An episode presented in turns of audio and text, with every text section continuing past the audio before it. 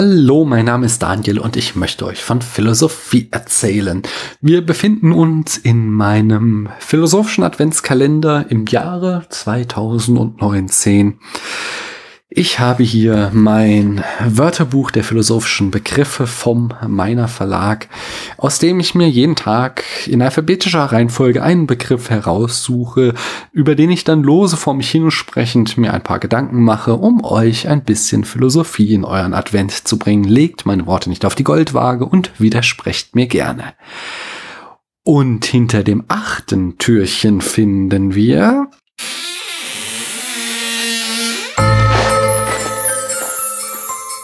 den Hedonismus. Hohoho. Mal schauen, was das Lexikon zum Hedonismus zu sagen hat. Hedonismus, griechisch Hedone, Lust, Genuss, Vergnügen.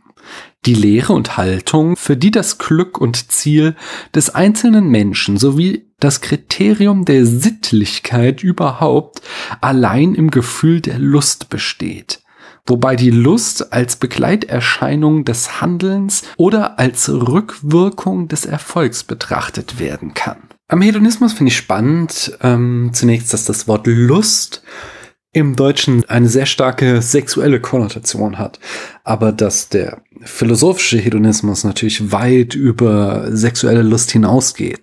Es geht eben um alles, was mir Lust bereitet, was mir Spaß bereitet, würde man im Deutschen eher sagen, aber da fallen dann wieder andere Nebenbedeutungen mit raus, denn bereitet mir Essen Spaß, es ist eher Genuss, das mir das dann bereitet. Und sexuelle Lust ist natürlich auch ein Teil des Hedonismus. Hedonismus ist alles, wo ich mich wohlfühle. Das wird angestrebt als höchstes Lebensziel im Hedonismus. Als, als Vater finde ich da immer beachtlich äh, in meine persönliche anekdotische Evidenz äh, in meiner Beobachtung, dass aber ich glaube, es ist auch eher eine Binsenweisheit, dass Kinder als Hedonisten, absolute Hedonisten geboren werden und dass unsere Kultur darin zu bestehen scheint, diesen Hedonismus abzufeilen und stattdessen Pflichten überzustülpen das, ist natürlich ganz, ganz klar und unmittelbar, dass Babys, wenn sie äh,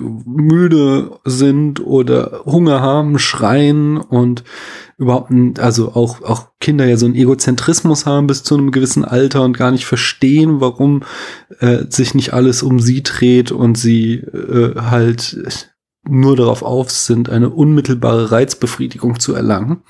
Im, später, wenn Kinder ein bisschen älter werden, es ist ja auch oft so, dass sie dieses, dieses Prinzip des Hedonismus, dass man ja durchaus mal eine kleine Lust zurückstellen kann, um später eine größere Lust zu erfahren, also äh, quasi eine gewisse Strategie schon im Hedonismus, dass sie das überhaupt nicht beherrschen. Also, dass beispielsweise, wenn ich zu meiner Tochter sage, äh, der Fünfjährigen, du kannst jetzt eine Folge von deiner Serie gucken oder wir schauen uns heute Nachmittag einen Disney-Spielfilm an, sie dazu nicht in der Lage ist, zu sagen, äh, ja, ich verzichte jetzt auf 30 Minuten Spaß, um heute Nachmittag zwei Stunden Spaß zu haben, sondern sie dann immer die Option wählt, jetzt sofort kriege ich das, auch wenn es kleiner ist oder kürzer, die Lustbefriedigung in dem Fall.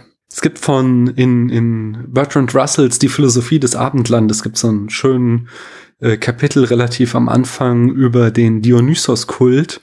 Und äh, das bachische Element, wie er es da nennt. Er sagte nämlich, dass die Menschen als Jäger und Sammler waren, noch viel mehr triebgesteuerter waren, noch viel mehr unmittelbar ihre Lust befriedigt haben und mit dem äh, sesshaft werden und dem Ackerbau trat halt viel mehr so die Sorgfalt und die Planung und das strategische Denken in den Vordergrund. Denn ganz einfach, du musst ja im Frühjahr Sachen anbauen, die du erst im Herbst ernten kannst. Also du musst sehr weit voraus planen und hast viel Arbeit, um viel später eben deine Bedürfnisse befriedigt zu bekommen. Und Russell hatte so ein sehr schönes Plädoyer am Ende dieses Kapitel, dass er sagt, dieses, dieser Widerstreit zwischen Lust auf der einen Seite und Sorgfalt, ähm, Planung, Pflichterfüllung auf der anderen Seite, das ist so ein Widerstreit, der sich durch die komplette Menschheitsgeschichte zieht und durch die komplette Philosophiegeschichte.